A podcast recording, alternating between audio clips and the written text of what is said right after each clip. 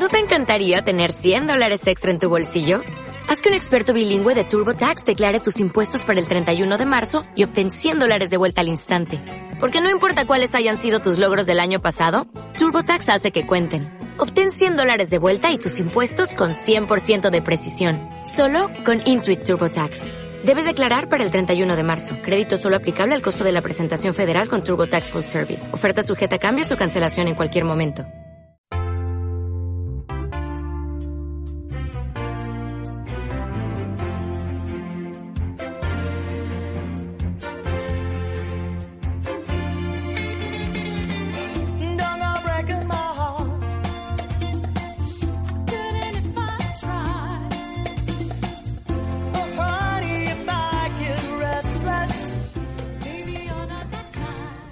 Benvinguts i benvingudes tots i totes al quart programa de la nostra vuitena temporada i el programa 116 del Parc de Terminar. Recordeu que ens podeu escoltar a Ràdio Ateneu del Clot l'últim dilluns de cada mes i a Ràdio Trini Jove al 91.6 de l'FM tots els dimarts de mes.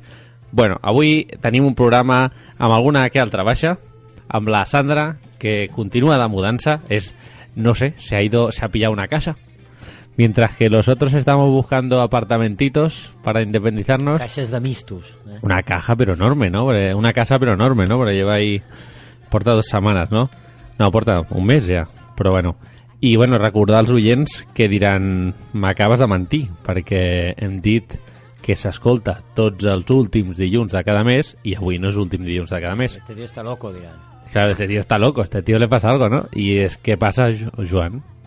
Home, que el que, el, que, el que serà l'últim de mes pues, ens pillen plenes festes Ah, exacte. nadalenques i... Ressaques, no torrons i tal, i no estarem aquí. De fet, serà l'últim serà el dia 28-29, 30, 30-31, el 30 30. dilluns. 30, que estem preparant el sopar tots del cap d'any, no? Mm. I, bueno, avui eh, el Guillem no està No, per una aquí cosa, Solos ante el peligro, avui. per una cosa, i és que és el seu aniversari. 30 em fa. 30 anys. Que viejo, eh, que es fa. De fet, com és el seu aniversari, ja li van dir, et trucarem, tal, no sé què, i va dir, calla, calla, que no... que estaré liat. Estaré sopant. estaré sopant i tal. Llavors, jo el que, fa... i jo el que faria és, si us sembla, li posem una cançó de Feliz cumpleaños, no? la típica de tota la vida, i, i ja està, no? I a partir d'aquí que es doni per felicitat. Me l'escolti després el, Entonces, ara el estic programa. buscant Felicidades per Xis, que és la mítica, i no està, i la vaig tenir... Però bueno, de mientras, el Joan ens presentarà el pedazo convidat que tenim també avui, a part del Joan Pere, que és l'actor amb el que ara trucarem i parlarem, el Joan Pere, que és actor mític, eh, doblador de veus com per exemple Rowan eh, Atkinson, el Mr. Bean de tota la vida, i també és el doblador i la veu del Woody Allen, del Woody Sí. català, i de Bueno, moltes I, sèries. de fet, crec que hi ha l'anècdota de que Woody Allen, un cop que el va conèixer, em sembla que li va arribar a dir que, diguem-ne que el millorava, o sigui que tenia la sensació que el millorava. Exacte, exacte, exacte. I, bueno, pues ahora el Joan presentará a Simón Taibi, es un crack ahí, donde lo tenéis. Eh, pero, si me permitís, después de felicitar al Guillem pels seus 30 anys.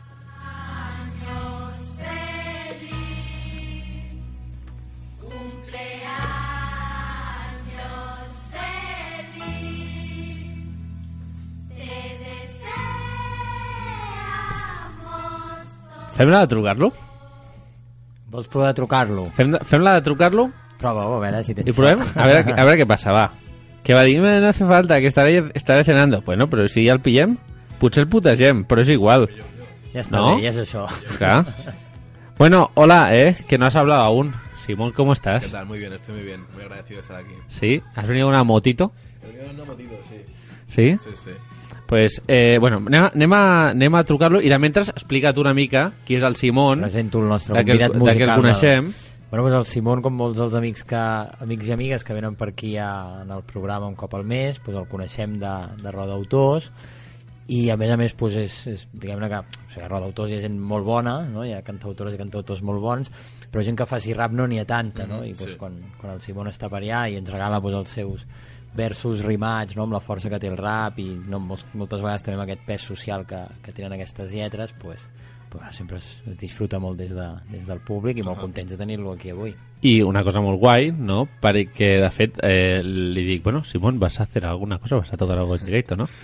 I no l'he vist amb, bé sense guitarra, bé amb el patinet, tal, i diu, sí, tío, si quieres te pongo una base y una base y canto encima o en encima. el. Y digo, vale. Y bueno, pues le hemos puesto la base y, o sea, es imposible, o sea, lo que tú haces es imposible que l'haga jo. I qualquier persona, és que no sé, és molt complicat, després ho veureu. Sembla molt fàcil, però és super xungo, eh? Sí, sí, és tot un art, clar. A mí lo que me gusta de Rodautors, como decías, es que eh, yo me considero cantautor porque hago las letras y entonces me gusta que en un espacio así donde igual el género es muy distinto, distinto al que yo hago, incluyan una propuesta como la mía de, de otra vertiente artística que al final también tiene la misma esencia, creo. Entonces, Pues sí, és una muy guay, casa sí. d'acollida molt guai. Anem a trucar Guillem, ara què passa? Pot ser que no passi res, eh? Vols que ens Que és el quedem? més probable. Però si li posem aquesta música de fons, irà agafant sí. Està complicat, eh?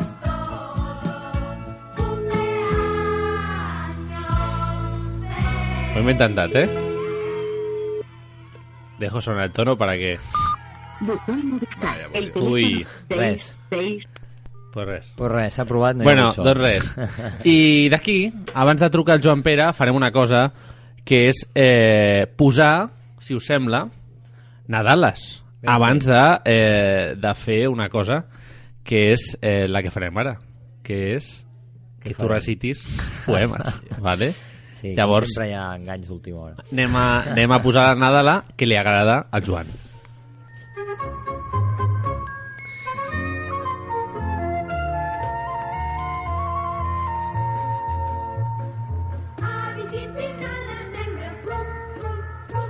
Podries cantar a sobre. Sí, sí, sí. Jo no serveixo per aquestes coses. Eh, de moment no plou. ¿Se puede rapear encima de dia. un villancico? Seguro, seguro.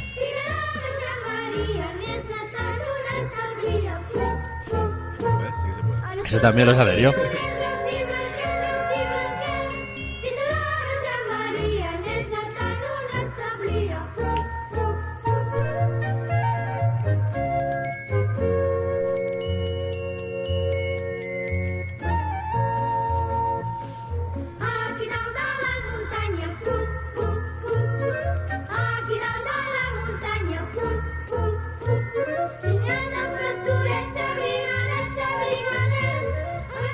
Bueno, ja ens ha quedat clar que hi ha un incendi, que hi ha fum, fum, fum per Nadal, i eh, a partir d'aquí anem a fer una altra cosa, i és passem d'una Nadala a la poesia del Joan, que Joan ens has d'explicar, ja ens ho va explicar al principi de temporada, que estàs preparant un nou llibre, Sí.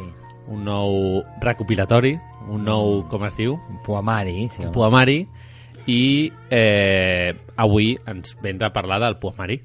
Bueno, parlaré una miqueta del poemari, bàsicament doncs, us llegiré un parell de textos, que és el aquest poemari serà el meu tercer llibre, i amb motiu d'això es titula 3, no? 3 o 3, és igual, diguem-ne això, perquè són tres pals, no? Mm. És una forma que es pot llegir, diguem amb qualsevol de les llengües. I, I res, us faré un parell de poemes. El primer es titula El fin de los versos tristes, i diu així. Hoy voy a enterrar cada palabra triste. El atardecer dejará de ser final y se convertirá en principio. Hemos aprendido a sonreír aunque el mar no esté en calma, y eso, eso nos hace fuertes. Todos los libros están ya escritos, disfrutemos del verso y del cosquilleo que regala. No busquemos más. Un abrazo sincero, un beso fiel, una mirada honesta. La ciudad, bajo el gris, esconde tesoros y flores. Si no podemos huir al campo, luchemos por conquistar aquí la paz y toda su belleza. La noche escupe toda su mentira y yo escapo entre ritmos repetitivos, caderas que prometen bailes efímeros y eternos y unas luces que engañan al cielo. Escapo de todo hasta de mí mismo y vengo a matar este miedo acurrucado en tu cuerpo, el rincón donde la derrota no llega. Y aquí he plantado mi bandera republicana, la única que quiero, la única en que creo. Viviendo construyo mi hoy, el mañana, ja veré què me regala. I l'altre que farem és un poema pues, més d'amor, diguem-ne, no? Mhm. una mica més dolç, potser. Un poema que es titula Sin ser consciente. Ella no lo sabe, o eso creo, pero su andar hace más amable la ciudad y su pelo volando con la brisa, más habitable este mundo. Ella no lo cree, pero sus ojos son el paisaje más bonito por el que han paseado los míos. Y verla sonreír hace que la vida, que la vida se vista de fiesta. Ella no es consciente de ello, pero su fuerza es capaz de arrasar en esta vida y su personalidad valiente es inspiración. Me encanta su forma de romper barreras y asaltar cimas. Ella no sabe de etiquetas, presenta batalla a cada una de las injusticias, sin pensar en las bofetadas y ama letras y canciones en estos días de consumo desmedido. Ella ya es en mi piel un tatuaje, en mi moral un aprendizaje y en mi experiencia una caricia. Gràcies. Bueno, 3, que el trauràs en breu, breu. Pues el 3 el presentarem el 22 de febrer. Això ja es pot dir, el lloc encara està acabant-se de concretar. però- Barcelona? Barcelona, sí, sí, després farem segurament alguna ciutat més, clar, però Barcelona, que diguem que és mi ciutat, pues serà el 22 de febrer, que és un dissabte. Que xulo, molt bé. Sí. I quants poemes van al poemari? Pues no et sabria dir la xifra exacta, però si no m'equivoco són 67, diria. 67. Sí, és, va, va planet. Ja Eh, no és petit, però eh. són quasi 3 anys, concentrats allà en poemes.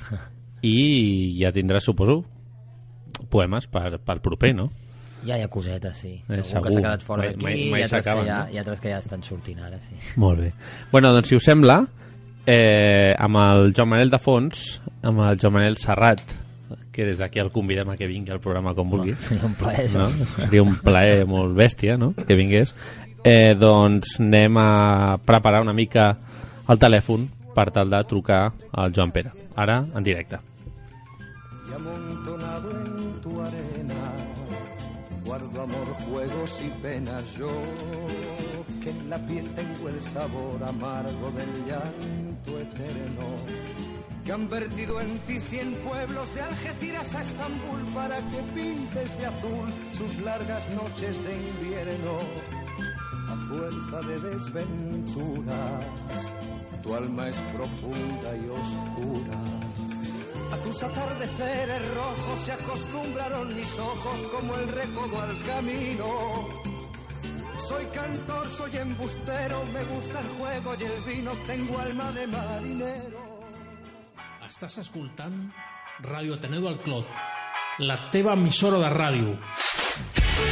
Aquí podràs escoltar-ho tot. No voldràs desconnectar mai. Ràdio Ateneu del Clot, la teva ràdio. ràdio.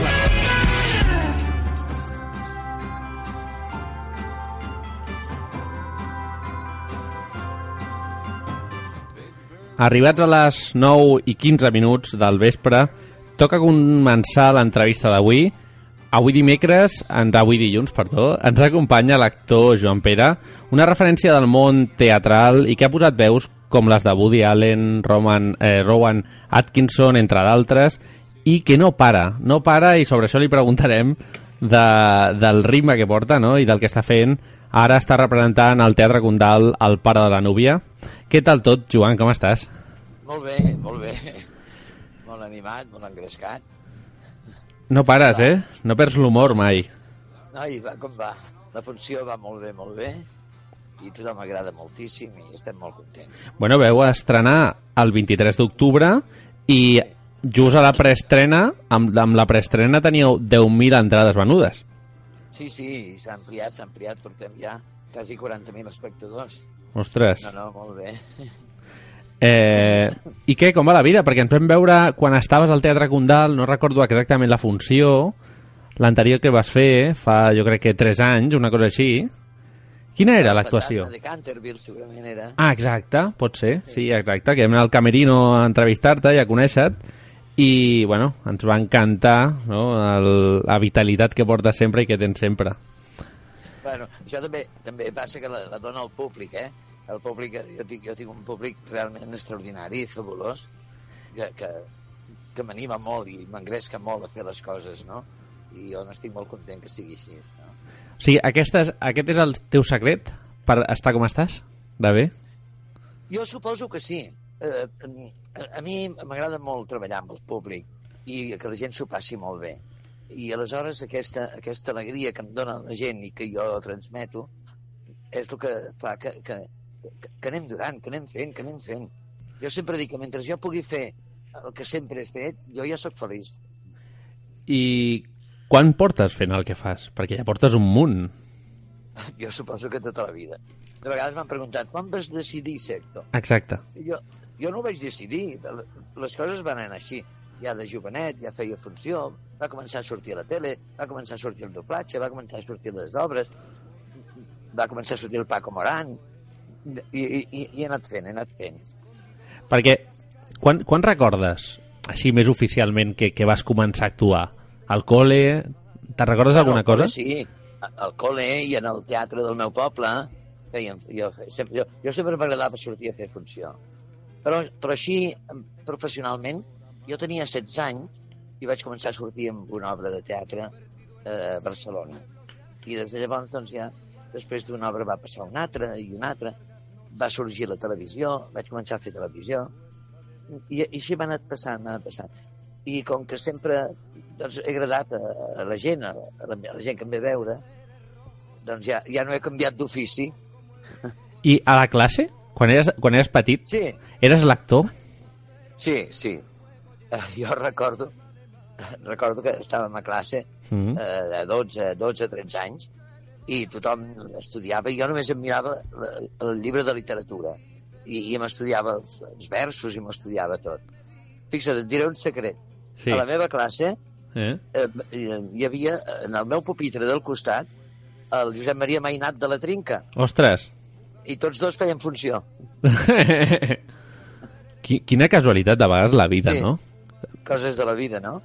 Ell i jo fèiem teatre allà al, a- al col·le, i Eh? després ell va començar a fer eh, aquells discos tan divertits, i, i jo vaig començar a fer comèdia. I com, com va ser la primera obra aquella de teatre que vas fer en un teatre en condicions, un teatre xulo, gran? Quin record tens? Bueno, va ser un teatre que ara no existeix ja, que estava a la Rambla de, de Catalunya, Mm. es deia Calderón, Mm. era un gran teatre, un teatre grandiós. I va venir una companyia de Madrid i, i els hi va fallar un actor, un actor jove. I llavors van dir, a veure, un actor jove, un actor jove, i jo vaig aixecar el dit. Va dir, doncs va, tu. I sí, allò ja era un teatre en sèrio, un gran teatre, una gran obra, una companyia de Madrid. Bueno, ja va ser. Jo em vaig pensar que jo d'allà hi anava a Hollywood. bueno, has anat, Però, bueno, encara, has, encara, has anat, encara a, havia d'anar a Hollywood. però has Ja anat, diré, Però no tinc temps, ara. has anat a Hollywood, has anat a Hollywood a través d'una veu d'una altra, no? O, També, també o estàs present, no? Que després parlarem d'això. que, que també tinc Oscars, perquè he posat la veu amb un senyor que té Oscars. I bueno, ara deies d'un teatre que ja no existeix, no? Però, bueno, l'altre dia va sortir una notícia que això poca gent jo crec que ara ho coneix, i és que el Teatre Capitol tancarà. Sí, noi, sí, noi. Hem fet, hem fet un, un vídeo demanant que no es tanqui, Mm. perquè és un teatre... Mira, el teatre, el teatre és l'essència del poble i és, i és el sentiment del poble. No es poden tancar els teatres. I un teatre com el Capitol, amb, una, amb un públic tan, tan, tan, tan fidel, tan digne, al centre de Barcelona, és una gran pena si el tanquen. Sí, a més, va tenir una inundació, crec, per culpa d'unes obres a un hotel fa, fa relativament poc. Sí, sí, es va tirar que suspendre. Eh, I després han reobert totes les obres i ara tancaren una altra vegada. Eh, una altra cosa que volíem preguntar és perquè ets pare de família nombrosa. Sí, I això és un accident. això és un accident. És un accident que, que bueno, es resol molt bé perquè un tens... accident que va passar sis vegades. Bueno, no, no t'he presentat els, uh, els col·laboradors que estan amb mi, que és el Joan Camps, Joan, Hola, bona nit, Joan. i, Hola, els, Joan. I el Simon Taibi, que és un cantautor, és un raper que, que avui ens acompanya. Hola, bones. Ai, Molt de gust. I, i bueno, no, era perquè els coneixessis una mica i el, el Joan s'estava rient amb això de l'accident sis vegades, no, Joan? Sí, home, clar, té, té gràcia. Clar, perquè això... Et cases i comencen a venir criatures. Però, esclar, eh, com que ja és una cosa que és bonica i que és maco, doncs mira, que vagin venint. I com que de feina en teníem i treballem i tal, doncs, mira, ho, ho compartim tot. A casa meva pensa que els sis nanos eh, ho compartim tot. Els èxits, els fracassos, la gana que de vegades, el, el no arribar a final de mes, l'altre mes llavors ja en tenim. Perquè, clar, com ho gestionaves? Perquè tu, tu estaves al teatre. Clar, jo, jo porto molts anys al teatre, així, professionalment. Mira, ara en el Condal Eh? fa 27 anys que hi soc, cada any, cada any, cada, any. 27 anys, però al Condal, eh? El Condal. Al Condal Però només entre 27 anys, el eh? Borràs i el Condal em, eh, vam començar eh, a fer aquestes funcions en el 90, en el 90 pràcticament, i ja Mm. pràcticament farà 30 anys que... Sí, el 94. No, bueno, el Esclar. 89 veu començar, no? Fent la jaula de les loques, era allà? Sí, en el, en el, en el 92 vam començar. Sí, sí, estava veient... ja, ja havia sortit, no? Però, esclar, llavors els meus nanos eh, eh, sempre han viscut aquesta vida de teatre. On té el pare? Home, pensa que en els meus nanos, de vegades, els hi preguntaven al col·le, de què treballa el teu pare? I els meus nanos deien, el meu pare treballa de nit al paral·lelo i de vegades vestit de dona. Què pensarien, no? Què pensarien? Quin pare tens, no? Sí, sí, esclar. Sempre eren I, els raros de la classe. I clar, els portaria segur a algun assaig. Que suposo que d'això el Roger s'ha Sí. quedat una mica, no? De... No, esclar. Ells, ells han viscut tota la nostra vida, de la meva dona i jo. La meva dona i jo portem 50 anys de casats i sempre hem treballat junts i tal. És clar, els nanos venen als estrenos, venen als assajos, em critiquen, em critiquen. Co- Això no ho fas bé, això, va fer això, fer allò. O al contrari, oi, pare, aquesta està molt bé. Ui, això. I de vegades eh, eh, també, també pavaregen de, de dir, no, jo sóc el fill del Joan Pere. I llavors diuen, no, del Joan Pere, però com pot ser? bueno, i, i de fet vas estar compartint obra de teatre amb el Roger, no? Sí, sí, sí. I, i tenim obres per fer. El que passa és que el Roger també és, és un nano jove, amb molta empenta, amb molta feina, i combinar les feines d'ell i les meves de vegades és difícil. Però tenim, tenim una obra estupenda, estupenda sobre el Mozart, que, que el Roger està extraordinari, i que no tenim temps de fer-la perquè jo estic ara amb aquest èxit del pare de la núvia. Bueno, però quan s'acabi la pots fer, et queden molts anys per davant. Sí. Llavors tornem a fer-la i tant. Clar. I altres que tenim. I, i com, com vas, com vas eh, apreciar que el teu fill Roger això li agradava? Bé, esclar, jo penso que, esclar, són sis fills, no? Clar. El Roger és el segon. Però, esclar, tots els meus nanos grans han, han viscut tota, tota la meva trajectòria. I, esclar, de, de veure'ns en teatre, de, de sortir, de, dels aplaudiments i també les angoixes. Esclar, no és, no, no és estrany que algú altre caigués en aquesta trampa. Però, bueno, eh, hi ha caigut eh, en Roger, que és un nano molt de talent i, i, molt intel·ligent i que se'n surt molt bé. Bueno, veu fer també un programa de ràdio, estic fent memòria, a Catalunya Ràdio, que us juntàveu Sí. tota la família, no? Tots els homes. Això, però això, això és una, una, una entremaliadura, eh? Això... Però, però va ser molt, molt divertit, perquè estàs, anàvem tots sis allà a la ràdio, a Catalunya Ràdio, Sí. i allà fèiem, la fèiem petar eh, sobre lo divino i lo humano. I cada un la seva manera de fer, i amb la seva manera de pensar, que és clar que no és la meva. Exacte, Perquè i amb ja- el pare allà, no? El, els sis fills amb el pare allà. Sí. I, i bé, passa, passava de tot en allà. clar, clar, clar, clar. Eh, bueno, des d'aquí hem parlat del Roger, tens eh, cinc fills més, i entre ells està el Blai, el qui ja agraïm d'avançat la gestió de l'entrevista i, com sempre, el tracte Sí. excel·lent que ens dona. En Blai, bueno, els meus nanos són, són tots molt macos, Mm. eh, que dic de debò. A part, a part de que eh, de petit els tenia que castigar perquè eren molt entremaliats. Bueno, però per això han Però sortit realment- macos, perquè els has educat bé, Joan, És? que els has educat bé i llavors per això Sí. són macos, ara. Sí, bueno, sí, sí, però, però moltes vegades he tingut que fer de guàrdia civil, eh, a casa. Ah. Oiga, a veure què passa aquí. Les manos arriba. Eh, bueno, doncs, eh, ara parlem d'això que va començar el 23 d'octubre d'aquest any ja fa quasi dos mesos i porteu 40.000 entrades venudes. És l'obra El pare de la núvia, al Teatre Condal, sota la batuta de l'actor i director Joel Joan. Com va això? Com va ser això? Com va sorgir? El, això, esclar, a, a la meva edat ja és difícil de vegades trobar comèdies, perquè, esclar, el teatre s'ha de ser molt jove per fer-lo, perquè necessites molta energia, no? I, i, i jo vaig dir, home, hi ha, hi, ha una, hi ha un títol que a mi m'agrada molt, que és El pare de la núvia. I llavors s'hi va posar el Joel Mm. i el, i el Claramunt, i aquests dos són joves, i van fer d'una comèdia extraordinària, i, i a més a més, amb una energia aquí has de ser, aquí has de ser o jove o semblar-ho, si no et mores. Bueno, però tu ets jove, ostres, ets jove. El Joan Pere té molta força. Sí, I moltes piles encara. Eh, bueno, i com, com, com es va quallar l'obra aquesta?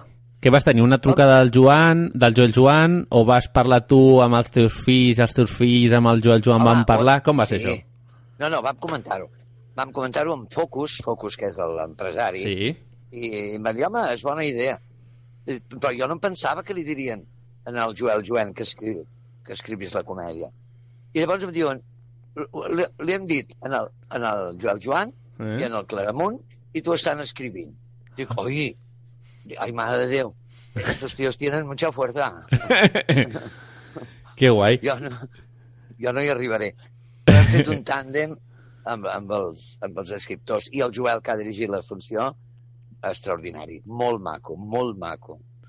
També és veritat que, que són una gent amb un talent teatral dels més alts del país, eh?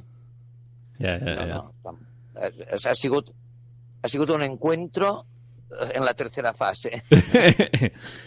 I com recordes l'inici, aquest en què et trobes amb el Joel Joan, compartiu l'obra de teatre...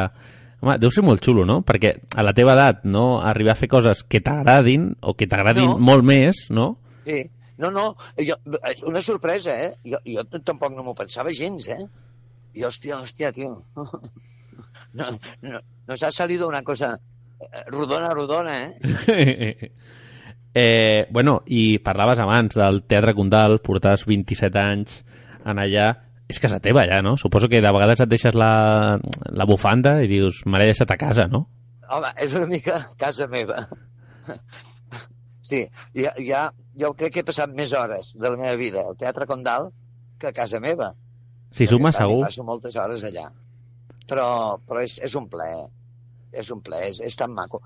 La, la gent... Jo, jo estic molt agraït. Perquè, co- co- com, com va això? O sigui, tu, tu surts de casa un dia de funció, vas al Teatre Condal, et fas un cafè Sí. abans de començar... Sí, sí. Explica una mica. hi- Jo hi vaig bastant abans, perquè m'agrada estar-me en el camerino, preparar-te, abans no, bueno, et maquilles una mica, prens el cafè, i ja et vas preparant. Encara, encara que no et repassis el paper, Mm. ja la teva, la teva mente ja, ja, està, ja va preparant-se, ja es va preparant. I llavors, quan, quan pujo cap a l'escenari i sento el, el rumor del públic, llavors allò és una adrenalina, no? Llavors ja dius, això ha de funcionar. I surts d'escena i la gent aplaudeix i, i és una meravella. I feu això de que quan entra... Bé, jo recordo això ho fèiem quan anàvem al, al col·le, a primària, jo crec que tots ho han fet quan feien els pastorets o a l'ESO, coses d'aquestes, que estaven al públic, tu feia, estava, actuaves darrere, en aquest cas jo, no? I, Sí. i et posaves darrere del taló, esperant a veure que vingués al públic, obries una mica el taló, no? A veure qui hi havia, no? Això suposo d'obrir ja no ho fas, no? Però... Sí, sí, però es fa, es fa, es fa. Eh, Sí? Encara que... Sí, sí. Sí, perquè d'alguna manera sempre treballes per algú, no? I, i tu treballes, en aquest cas, en el meu cas, doncs, per 500 persones, o 600, o 700, no? Però sempre treballes per tota aquella gent. I, i, i d'alguna manera t'agrada. A mi m'agrada conèixer-los i, i tenir aquest feedback, Mm -hmm. no? Aquest, aquesta comunicació. Però això ja ho fèiem els pastorets, també, eh? Ja, ja, ja, ja, ja, ja. Però llavors és això, quan, quan un està de públic esperant a que surti el Joan Pere a actuar, el Joan Pere pot ser que estigui darrere del taló també escoltant, no? Segur? Sí. Sí, però no ho diguis, això. No, no ho diré, no ho diré, eh? No, perquè jo surto, perquè jo surto fent veure que, que vinc de l'hort. eh, bueno, ara, deixant de banda l'obra de teatre del Pare de Núvia, no pares de fer doblatges. De fet, abans he trucat al, Bla, al Blai per, per acabar de d'això de recordar-li que tenim l'entrevista avui i em diu, no, el pare està, està fent doblatge. I jo, ostres, Sí. el dia que ha de descansar no descansa. Eh, els, de- els de matins, Eh? a mi el meu dia complet sempre és fer una mica de doblatge per trobar-me amb la gent. Fa, fa molts anys que faig doblatge i, i, i m'agrada continuar-ho fent, no?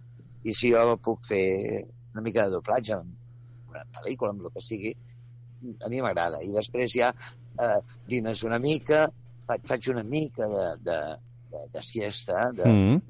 i ja em vaig cap al teatre de seguida. Molt bé, o sigui, durant la setmana, abans de tenir funció, també dobles pels matins. Sí, si puc, sí, no sempre, eh? No Ja, sempre. ja, ja, ja, està clar. que també de vegades doncs, eh, convé descansar una mica. Clar, Ara, home, clar. El dilluns, que és el dia de descans, procuro, procuro estar més tranquil, perquè és el dia... Ara, aquesta funció és tan potent, tan potent, que, que quan acabo la setmana tinc el coll desfet, desfet de, de... i necessito també una mica de, De descans. de repòs, perquè, perquè ja sóc gran. Això que no em passaria. Bueno, i tota la gent, eh, parlant de doblatges, et recorda per Woody Allen i per, eh, per la veu de Rowan Atkinson. Bueno, Rowan Sí. Atkinson, que tampoc parla molt, no? Però... perquè Mr. Bean fa molt de, de gestos, no? I de mímica. Sí, és un home que no parla gaire, però amb els gestos Mm. l'entens perfectament. I aleshores tinc que fer el gest que correspongui a l'actitud no és fàcil, no és fàcil. Però vaja, en- ens entenem bé perquè ell és còmic i jo també, no? I La- llavors entenc, entenc què vol dir i quan fa oh, o quan fa plan, o fa oh, Amb això que estàs fent ja ara, sé- ja ens estan vol venint les seves imatges, eh?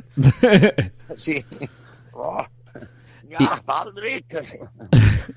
I l'has conegut? Sí, Amb ell, no, personalment no. Em coneix, però Mhm. no ha volgut mai veure'm. Ah. Et No, coneix? Però perquè- això com, com és, com és, com és?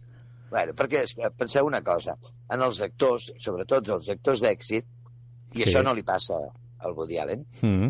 eh, no els agrada que els dopin. I si a sobre es doble un, com jo, que, que, que a sobre fa gràcia, encara li agrada menys. I el... Però, de tota manera, sempre, sempre que, que ha fet una pel·lícula, m'ha vingut a buscar, eh? Ah. I jo de vegades li dic, eh, o li faig dir al representant, però pregunteu-li si, si li agrado, perquè si no li agrado, no, no, no, diu, no, no, ho has de fer tu, ho has de fer tu. I... Però és una mica eh, de, de, de, de, de celos, de gelos, una mica de gelos, perquè, és clar, és que jo aquí, aquí tinc molt d'èxit, jo.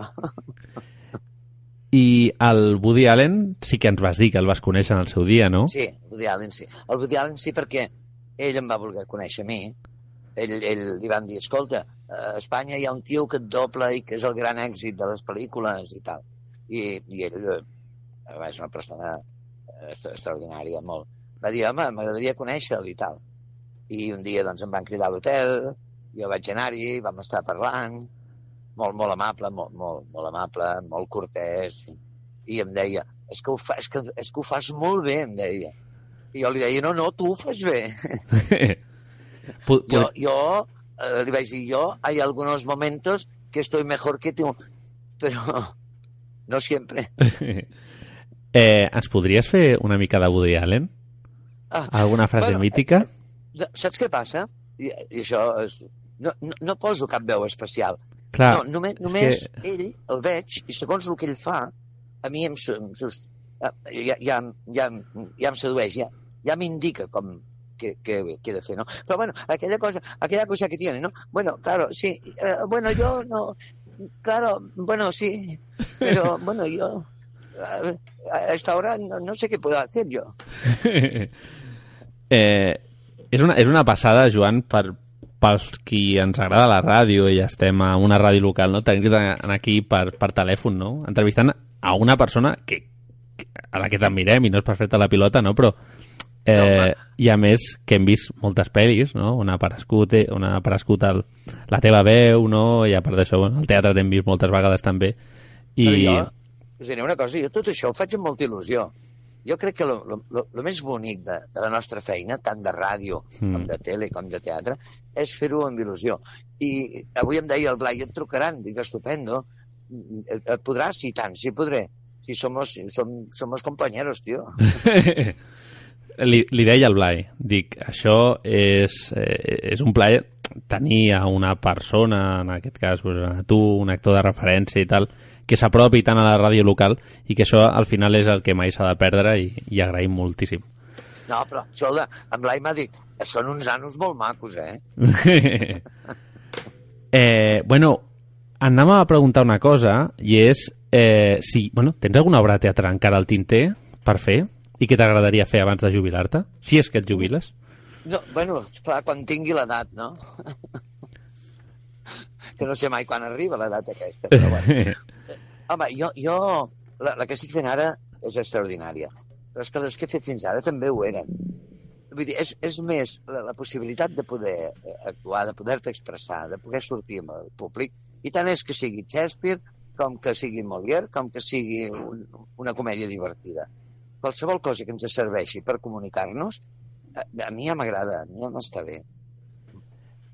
Llavors, encara no, no tens cap cosa al tinter que diguis m'encantaria fer això. Tot m'encantaria.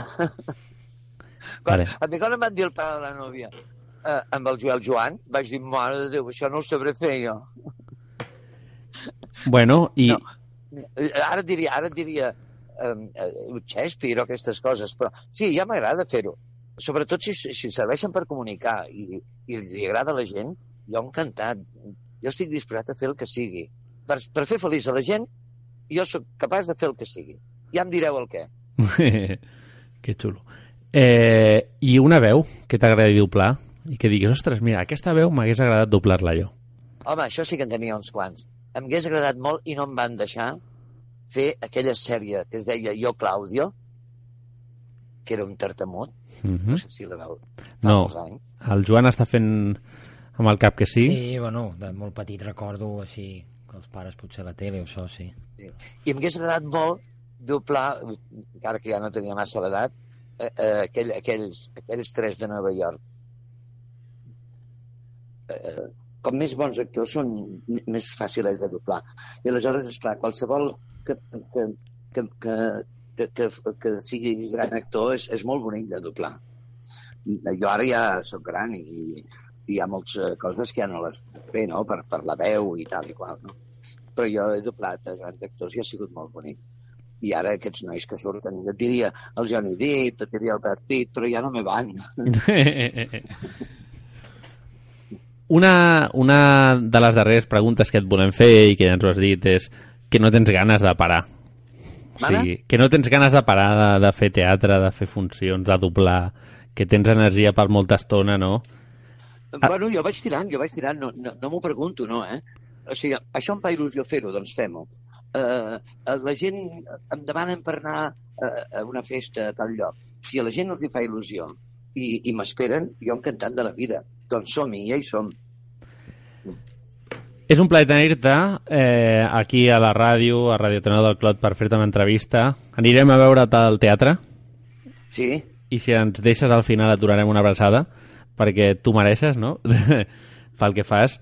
I una cosa que anàvem a fer abans de tot, d'acabar aquesta trucada telefònica i aquesta entrevista, és eh, fer-te la curiosa entrevista. La curiosa entrevista és una entrevista molt curteta en la Sí. que et preguntem, eh, ja veuràs, per, per llibres, per coses així, i ens has de respondre una pregunta ràpida i una resposta ràpida. I abans Ai, ai. et volia preguntar quina és la teva Nadala eh, preferida. Quina? Quina és la teva Nadala preferida? Novel·la? La- Nadala, ha Nadala, Nadala. Ara que s'arri- m'agraden. Jo soc, soc un gran lector. Eh, Jo ara, últimament, bueno, eh, m'agraden molt les novel·les històriques. Ara he estat, he estat llegint les memòries de Zanya i són extraordinàries. Però un, un dels meus autors de capçalera ha sigut des de fa molts anys el Josep Pla. Pla m'agrada moltíssim i, i m'encanta. I m'agrada moltíssim. I una Nadala, ara que s'acosta el Nadal, ara que s'acosta el Nadal, una Nadala que t'agradi, Una Bona cançó- Nadal? Sí. Jo sóc un enamorat del Nadal i qualsevol Nadal m'agrada molt. Però, bueno, el, el, el, el Jingle Bells trobo que és una cançó extraordinària d'alegria, d'alegria d'alegria. I m'agrada moltíssim. Bueno, doncs mira, posarem per fer aquesta secció la Nadala que tu vols. Veus, veus? Et sona, no? Sí. L'escoltes?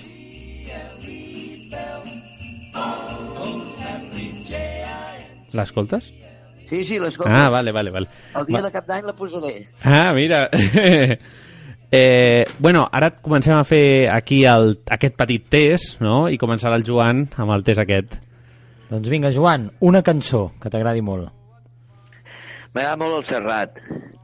El, el, el, el Mediterrani m'ha agradat molt. El Serrat, qualsevol cançó del can... El, jo de la meva joventut, el, l'ara que tinc 15 anys, ens encantava. L'assignatura que més t'agradava a l'escola? La signatura? Sí. A la literatura. Em sabia tots els versos. De matemàtiques no sabia res. No sabia res. Però de literatura m'ho sabia tot. Una excursió que vulguis recomanar? Una excursió? Mm. Mira, Catalunya, qualsevol racó és molt maco, però el viatge eh, eh, bonic, bonic, bonic de la vida va ser a Egipte. Molt bé. Egipte em va agradar molt. I a nosaltres ens agrada molt entrepà, no? I menjar també, i provar llocs i tal. Un bar o restaurant on menjar... Bueno, jo m'encanta anar als restaurants i gairebé tots són boníssims. Boníssims, boníssims. Però el que tinc més record de petit i que de vegades hi vaig amb tots els meus fills és a les set portes. Ah, els set portes, molt bé. Lloc boníssim. I per Perquè a... de petit els pares alguna vegada m'hi portaven i quan jo puc, alguna vegada hem anat amb tota la canalla, amb tots els meus nanos i les seves nòvies eh, a menjar un arròs allà. Molt bé, i per acabar, un actor o una actriu a qui admiris? No, miro molts, hòstia, és que n'hi ha de molt bons. A Catalunya en tenim de boníssims. El, el Josep Maria Pou és un tio que jo l'admiro moltíssim. L'Arquilloé m'agrada moltíssim. De, I i d'actrius, la, meva actriu de, de sueño és la Cerdà. M'agradaria fer una funció amb la Cerdà. Home, seria explosiu, això, eh? Seria, molt bo, i preciós, tant seria sí. preciós. Bueno, doncs això és molt fàcil. Has de dir al Blai que et comenci a moure això. Que comenci a moure els fils, eh? Va, a veure, a veure, això seria meravellós.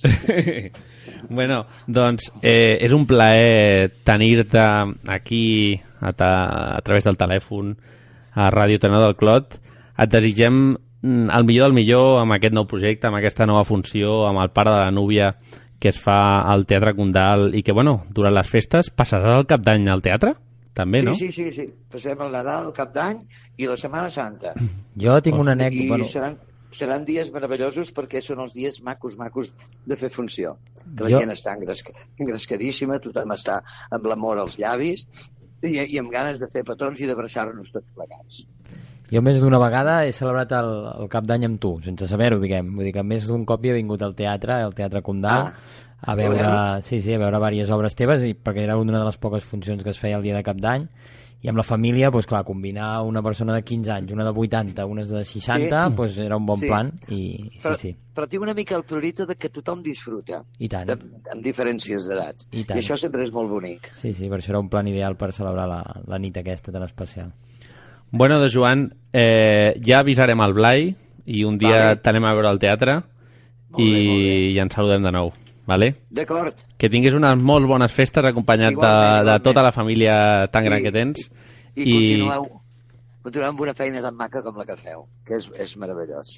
Moltíssimes gràcies. I bueno, mira, et deixem de fons amb una persona a la que aprecies molt i de la que t'agrada molt la seva música. Ens ho acabes de dir.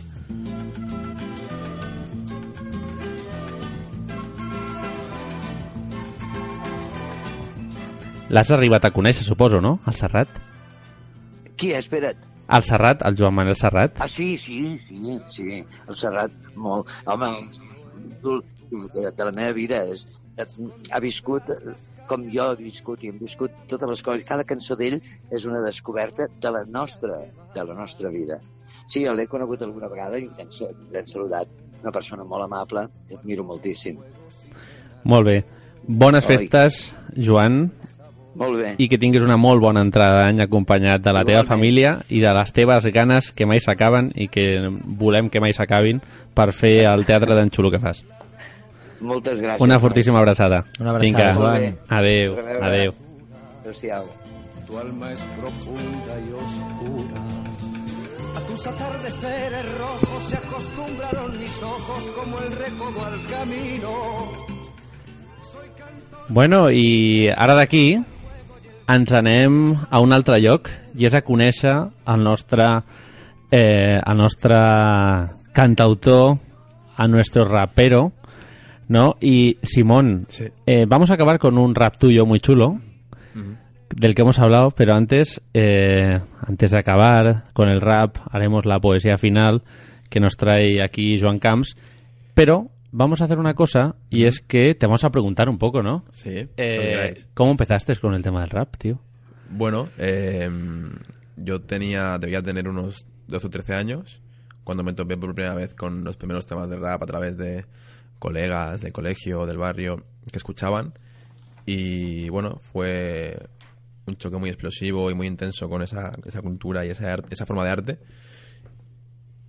Y a través de escuchar y de sentir, de acoger todas esas palabras que tenían tanta fuerza que recibía de, esos raperos y de esos escritores que, que habían aparecido en mi vida, pues fueron surgiendo en mí, supongo que las ganas también de empezar a hacerlo yo y de empezar a, expresar un poco lo que sentía en esa etapa no tan importante para una persona que es la, la adolescencia, cuando aparecen tantas emociones y aparecen tantas contradicciones y tanto que, que poner sobre la mesa, pues pues empecé a escribir las primeras letras y hasta aquí. Y espero que mucho tiempo más me acompañe esta, esta ganas de, de escribir un poco y de cristalizar todo lo que son las emociones y lo que pasa por dentro. Hombre, eh, el rap, yo siempre lo digo, eh, y siempre te lo he dicho, digo, tiene mucho mérito lo que haces porque yo lo veo muy complicado. Bueno, es como todo, echarle horas y, y pasar tiempo tú contigo creando y descubriendo un poco esa forma de expresión. Al final vas encontrando tu estilo y cuando ves que las cosas te gustan y tal, pues supongo que las vas repitiendo, ensayo, fallo, prueba, ¿no? Y pues fin, como cualquier arte, como cualquier disciplina, es echarle horas y echarle ganas, sobre todo. Tenía que apuntar una pregunta que es ¿cuál es la diferencia de tu música en frente a, tu, a otros cantautores? O sea, yo creo que la primera es el rap, que es un estilo diferente, yo creo. Sí. Bueno, yo diría que la diferencia principal o casi la única es que la forma en que yo interpreto las canciones no es demasiado melódica y no tiene pues eh, demasiadas líneas eso de saltos de una nota a la otra, es algo más lineal, casi hablado y en eso se diferencia porque en realidad el resto de cosas hay música compuesta, eh, hay letra compuesta y hay estructura hay partes A, partes B, hay versos, hay estri- estribillos. Entonces, un poco lo único que, yo diferencio con el resto de gente que eh, es cantautor o cantautora es un poco la cosa de la melodía o de, cantar de una forma quizá menos eh, lineal o menos hablada, que es la condición un poco del rap, ¿no? Quizá tiene un poco más de ritmo el rap, ¿no? Que es, es- es el elemento principal, quizás sea el ritmo, más que lo melódico.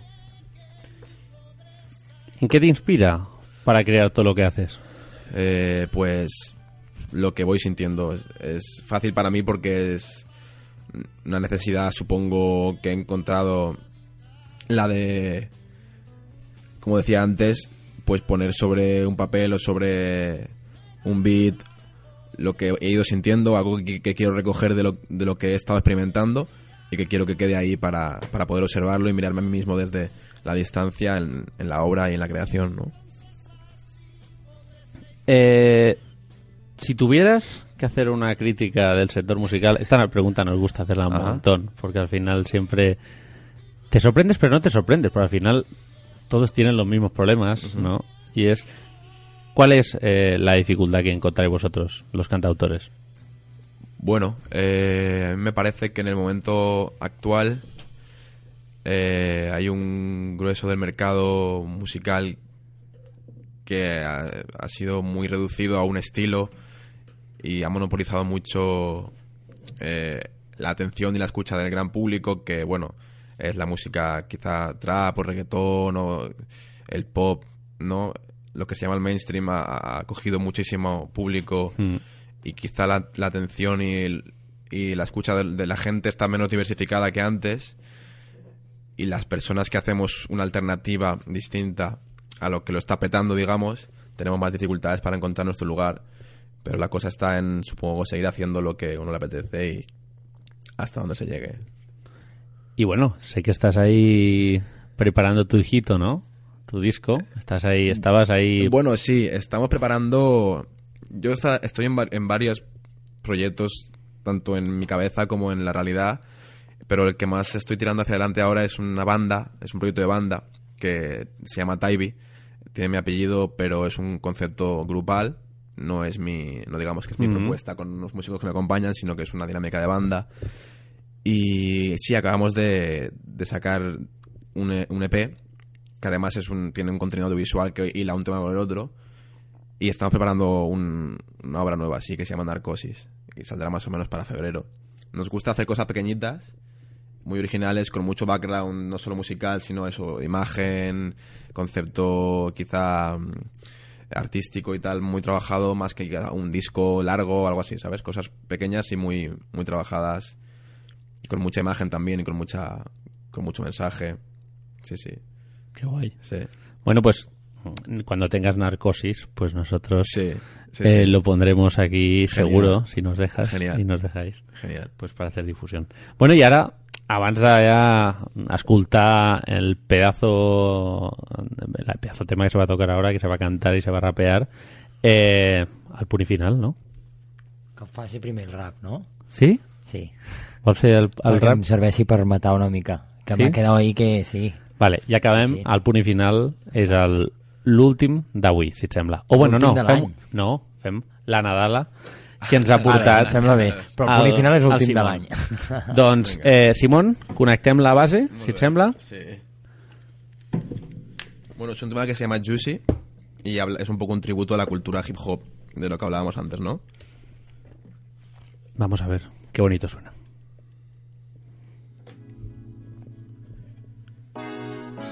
Esta canción va dedicada para todos los chavales y chavalas que como yo crecieron educándose con las rimas de los raperos que escuchaban. Para todos los que pensaron que no podríamos hacer algo grande. You know what I'm saying?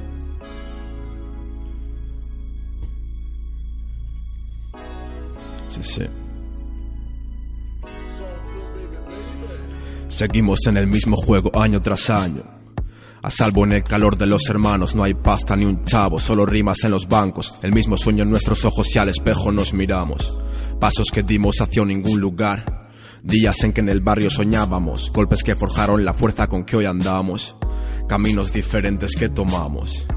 Un día más tratar de respirar y mantener la calma ante tanto drama. Vivo para crecer cada día, si no, no quiero estar. Vivo para morir cada noche y nacer al despertar, mama. Quisiera arreglar lo que está roto, lo prometo. Forgive me por los fallos que cometo. No quiero más dolor ni más días de luto.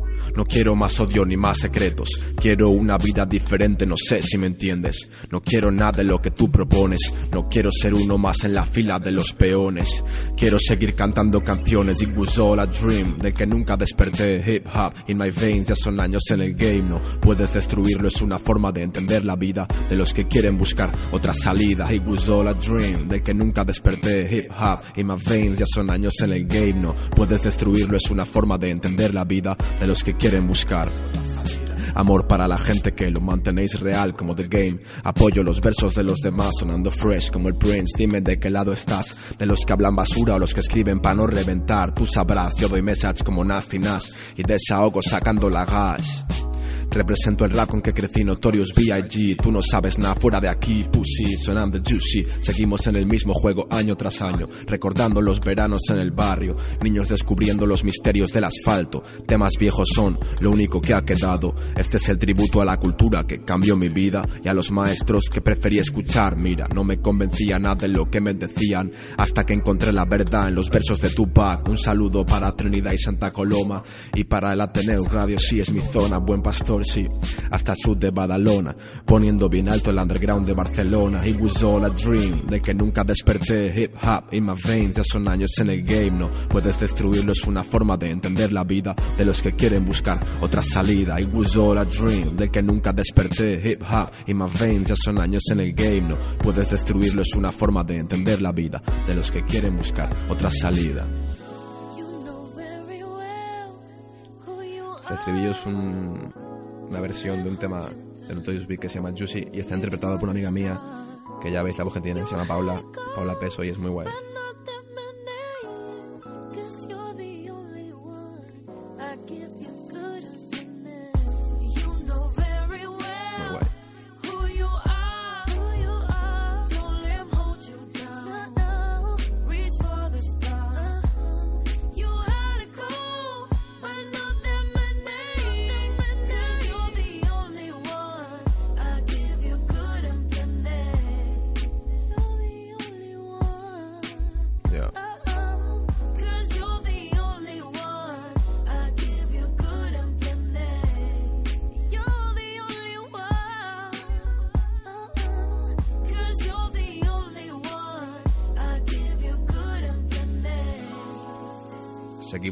Mismo juego. Con el fuego en el pecho. Para seguir andando. Ya. Muy Ahí Está ahí. Es guay, es guay, sí, sí. Hostia, cómo mola con el aplaudir con eco, Sí, eh. con el reverb. Bravo. Con el reverb. Eh, bueno, un crack, eh? Ja no és fàcil, eh? Això. No, ho hem disfrutat molt i molt a propet, És molt xulo, eh? que és la sort que tenim. Sí. Bueno, muchas gracias por invitarme, ha estado muy guay, ¿eh? Y un placer escuchar a, a Joan Pera, una persona con tanta con tanto arte, tanto recorrido, ¿no? Es muy inspirador, la verdad. Muy... Bueno, doncs ara acabarem el programa d'avui amb el punt i final. Avui sí que és el punt i final El 2019. d'això, del 2019. I per això tenim la sintonia, no podia faltar, evidentment, que és la sintonia de La vida és bella i que ara posarem. Pel·lícula. Necesito un auricular, perquè si no, no podem tirar sintonies. Esto es el, el making of, el making of de la prèvia. I, bueno, doncs, aquí comença el punt final. És una altra sintonia.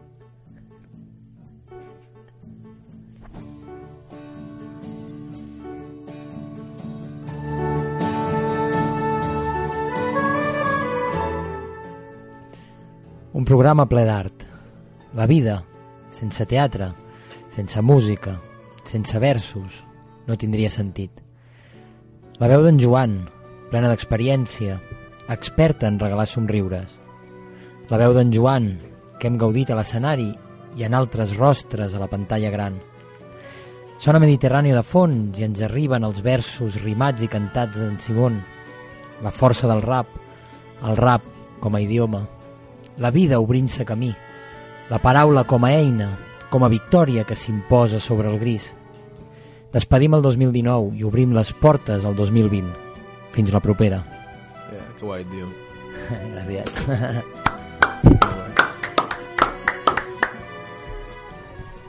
Bueno, i ara sí, ja eh, toca acomiadar l'any, Pues sí. acomiadar aquest 2019, començar a buscar la clau per tancar-lo i intentar que ens doni la nova, no? Sí, per obrir l'altra. l'altra.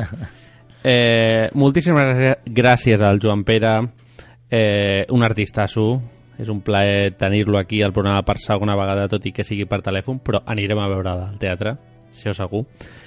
Eh, Simón, es un placer. Yo voy a explicar una cosa. explica, explica. Y es que tú y yo nos conocemos hace mucho tiempo porque Sí. mi hermana eh, pues eh, estudió contigo Sí, en el mismo en el Clot, sí, sí. colegio. Y bueno, pues el día que nos encontramos en Rodautos Mucho tiempo después. dije, sí. joder, qué casualidad. El mundo es un pañuelo. Sí, sí.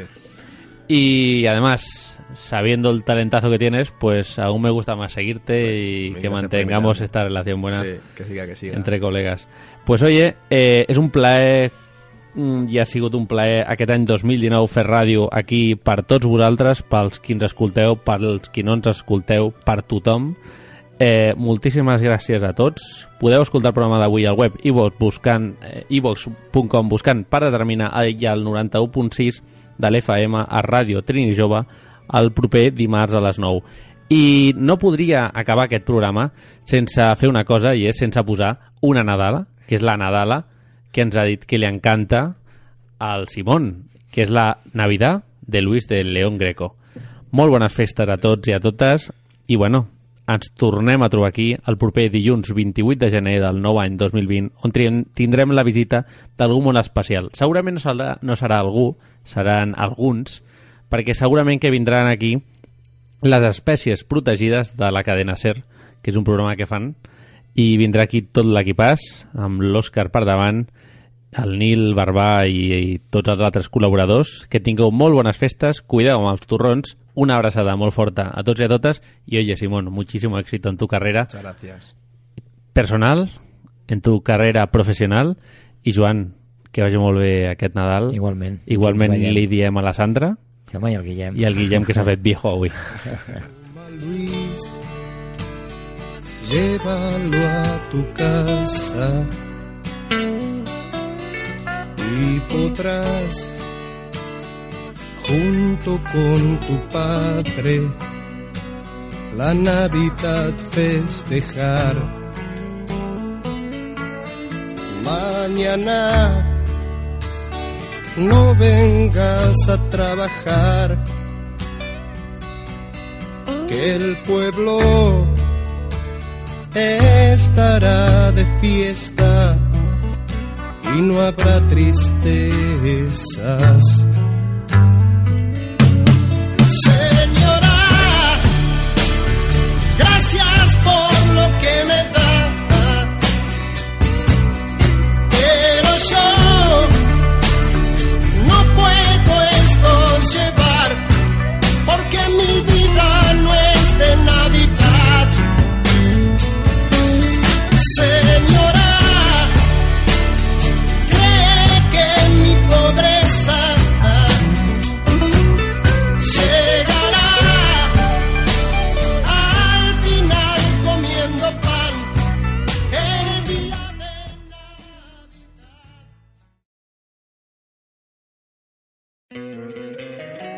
Encantaría tener 100 dólares extra en tu bolsillo? Haz que un experto bilingüe de TurboTax declare tus impuestos para el 31 de marzo y obtén 100 dólares de vuelta al instante. Porque no importa cuáles hayan sido tus logros del año pasado, TurboTax hace que cuenten. Obtén 100 dólares de vuelta y tus impuestos con 100% de precisión. Solo con Intuit TurboTax. Debes declarar para el 31 de marzo. Crédito solo aplicable al costo de la presentación federal con TurboTax Full Service. Oferta sujeta a cambios o cancelación en cualquier momento.